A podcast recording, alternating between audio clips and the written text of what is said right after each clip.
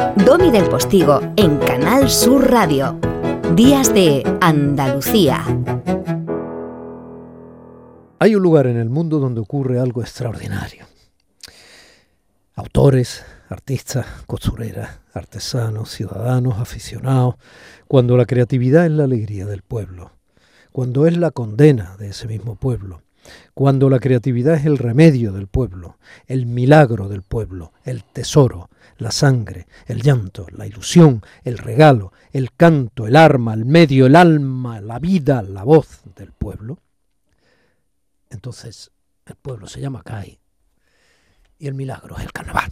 Yo siempre me quería dedicar a, crear, a la música, a, a construir y no sabía cómo encarrilar mi vida. Y el carnaval me salvó. Vale, yo lo llevaba en el ADN, en mi genética estaba, pero me dio la posibilidad y la oportunidad. Y aquí sigo. Yo no sería absolutamente nada si no fuera por el carnaval de Cádiz. Es más, yo no sería nada sin Cádiz. Este es Martínez. El carnaval de Cádiz lo que lo hace absolutamente diferente al resto de carnavales es la copla, lo que se canta, lo que se dice y cómo se dice. Mm, disfraces hay en todos los carnavales. Eh, en, todos los carnavales hay desfiles, en todos hay carrozas, en todos hay cabalgatas, de un estilo o de otro. Pero no en todos se canta como se canta aquí, ni se canta lo que se canta aquí. Este es Luis Rivero. Eso realmente es lo que es digno de admirar, ¿no? que gente que no se dedica al arte pues sea capaz de hacer ese tipo de cosas, sea capaz de invertir su tiempo, su trabajo, su dinero para ofrecerle eso gratuitamente a, la gente, ¿no? sin saber si lo va a recuperar o no. Jesús, bienvenido.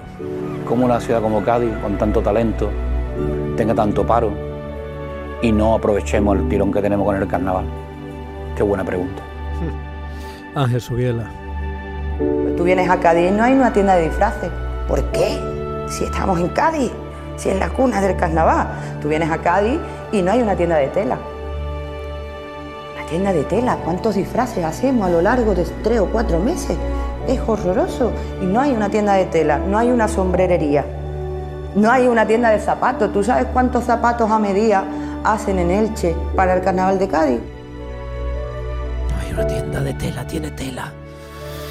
Lo que siempre destaco del carnaval es lo que no se ve precisamente, el, todo el trabajo que hay detrás. Por esto sí que creo que el carnaval es patrimonio inmaterial de la humanidad. No por las coplas luego que escuchamos en el falla, que eso, es el resultado final. Su riqueza es lo que hay detrás, es el trabajo colectivo, creativo, colectivo, que gente que sin conocimiento arreglado hace cada año con, esa, avalancha de pasión. ¿Qué razón tiene García Arbuez Chapa? Claro, un trabajo colectivo, siempre hay un equipo detrás. Lo sabe muy bien Pedro Parrado, que es uno de los autores junto a Jaime Millán de este Carnaval Invisible, que se ha estrenado hace una semana y pico y que nosotros queremos, aparte de que Canal Sur eh, ya se fijó en él, nosotros queremos traer hoy, que estamos ya en semifinales, y, y hombre, en este carnaval especial, es que todo está siendo especial tras la pandemia. Vosotros habéis tirado además dos años, ¿no? Grabando todo esto, más. Pedro, cuéntamelo tú. Me alegra tenerte aquí. Muchas gracias, David. Igualmente. Pues sí, empezamos esta locura en diciembre de 2018 eh, con nuestras primeras entrevistas a estas personas que son invisibles, que nunca, en Cádiz a lo mejor en el círculo más cercano al carnaval sí la conocen, como son las costureras, las maquilladoras, los escenógrafos y escenógrafas, y queríamos darle visibilidad y a través de su trabajo llegar también a los autores y bueno, y en definitiva conocer lo maravilloso y lo mágico y lo creativo que es el pueblo de Cádiz porque lo dice Chapa y lo dice Luis Rivero, son gente que en la mayoría de los casos no tienen conocimiento, ni literarios ni musicales, pero año tras año crean obras que luego además son efímeras. Se quedan en el recuerdo las, las que llegan a la final del falla. Las otras se queman en la gran hoguera del olvido, o sea, se quema como en la falla de Valencia. Y es lo que queríamos dar a conocer. Entonces, en esta película, que fue un poco locura, fue idea de, mi socio Jaime Roldán, y codirector. he dicho Millán, creo, me equivoco. No, es Roldán, Roldán, Roldán Pérez, bueno, pero no te preocupes. Me tiene que corregir, coño, eres mi regidor.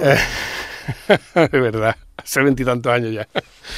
Y, fue, su, fue idea suya porque veníamos de Cádiz de, grabar unas conferencias TED y tuvimos a Antonio Martínez Ares. Y ahí se le encendió la chispa. O sea, veníamos con el coche para Sevilla y, me dijo, ¿por qué no grabamos? Vamos a empezar a grabar a, lo, que no se ve del carnaval. O sea, realmente el documental empieza con la Erizá, que son 30 días antes, y termina con la primera agrupación que pisa el Falla. Si hubiera sido un documental de carnaval, no sobre el carnaval, hubiera comenzado con una entrevista a un erizo. Claro, a un erizo, ¿no? y si hubierais sido gaditano, porque claro, Jaime tú sois eh, sevillano. Somos de Sevilla. Aunque eso es interesante. Eso es interesante, sí. Todo el mundo no lo dice, pero bueno, nos hemos rodeado porque casi el 85-90% del equipo es de Cádiz. De San Fernando, de Ubrique, de Jerez. Miliano Neto participa como guionista, eh, José María Campos, que también es de Urique y es un, bueno, un forofo de los carnavales. No, si en Sevilla gusta mucho el carnaval. También, también. O bueno, las crónicas de Antonio Burgos, o cuando la famosa banera y todo esto, ¿no? Cuando eh, con Carlos Cano, todo lo que tú quieras. Pero en Sevilla no hay carnaval. Hay gente que hace carnaval, incluso se presenta, hay mucho choteo con eso. En Málaga sí, por ejemplo, aquí donde estamos haciendo esta entrevista, sí hay un carnaval fuerte, tal, antiguo, y otras, bueno, que vamos a hablar, Isla Cristina, en, en, Andalucía hay muchos lugares donde hay un carnaval consolidado y que forma parte importante de todo el carrusel cultural y de tradiciones de cada año. Pero en Sevilla no. No hay. Pero bueno. Mm, es que es muy interesante. Es muy interesante.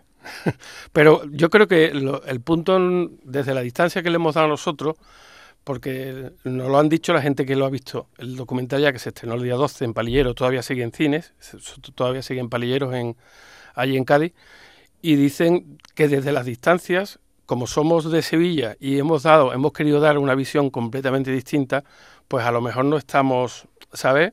Ni a lo mejor por desconocimiento, pero ya te digo, hemos nos hemos rodeado con casi todo el equipo es de, es de Cádiz. Y claro, pues eso ha sido una cosa que ha sido, yo creo que acertada, fresca y acertada. También es interesante que empezarais de alguna forma a gestar la idea mm, después de aquella charla con Martínez Ares, cuando estabais grabando aquellas charlas TED. Porque después de un rato con Martínez Ares nunca se sale, eh, en fin, intacto. No, no, no, no, no. O sea, te llega. La verdad es que hemos tenido la suerte de tener a, todos los grandes eh, eh, artistas y compositores de Cádiz. Por, su enfermedad no pudo estar Juan Carlos Aragón, que eh, teníamos concertada la entrevista, pero el pobre nos dijo en un mensaje de WhatsApp que, estaba malito con el ojo y no sabía ni lo que era. O sea que, pero bueno, lo demás todos, están todos. Y dan una visión muy interesante de lo que es la ciudad, la creatividad, tocamos... No, y no está el Capitán Veneno, pero sí hay cierto venenillo. Por ejemplo, ahí se tocan temas como la afición y el sentimiento frente al negocio, ¿no? O junto al negocio, o contra el negocio, o pon, ponle el, adverbio que quieras, ¿no? Está, está también, bueno, como la mujer se va incorporando al concurso y de qué manera. Hablamos de la cantera, hablamos de la mujer. La cantera es muy importante, Es muy importante, que hay que cuidarla, lo dicen muchos autores. Eh, Estamos hablando de carnaval, no de fútbol, ¿eh? aunque también lo parece. y la mujer, bueno, que, sí es verdad que lleva muchos años participando en la calle, en las callejeras, y bueno, ya están empezando a escribir, porque lo que decía también el Chapa y lo dice en el documental, que efectivamente es lo que queda, que, la mujer escriba ¿eh? y para ir al falla, no solo en las callejeras, porque muchos autores escriben para mujeres, se ponen en el lugar de la mujer, pero no son mujeres. Entonces no es lo mismo. Eh, y la verdad es que, bueno, Susana Ginesta, en esta ocasión que también participa, nos da una visión muy interesante del papel de la mujer. Sí, hemos dicho varias veces la palabra interesante yo la vuelvo a recuperar porque mm, cuando decíamos no hay una tienda de tela en Cádiz, o sea, ¿cómo se explica? ¿Cómo es posible? Porque yo sí sabría explicar por qué en Sevilla no hay carnaval. ¿Eh? porque está mucho en la idiosincrasia de un terreno determinado y, la sociología de quienes lo habitan de manera permanente, no, no de los visitantes.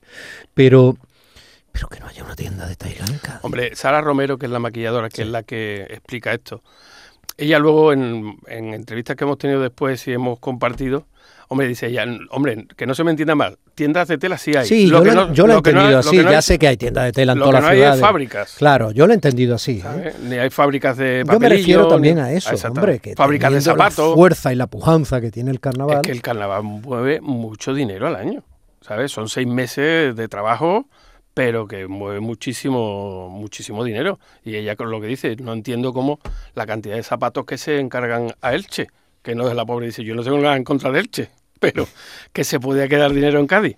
Lo que pasa es bueno, que luego hablando con, con muchos de los que han participado, por ejemplo José Guerrero Yuyu, dice que él no, no termina de ver cómo esa industria, o sea, cómo se puede convertir eh, ese potencial en una gran industria. Él no lo ve. Pero bueno, quizá no, gran, quizá no gran industria, y tiene razón Yuyu, como en otras muchas cosas quizá no gran industria, pero hombre, un poquito más, haber encontrado a lo mejor esa asistencia de servicio, ¿no? Pensando en el carnaval, que se quede allí dentro en Cádiz, no sé.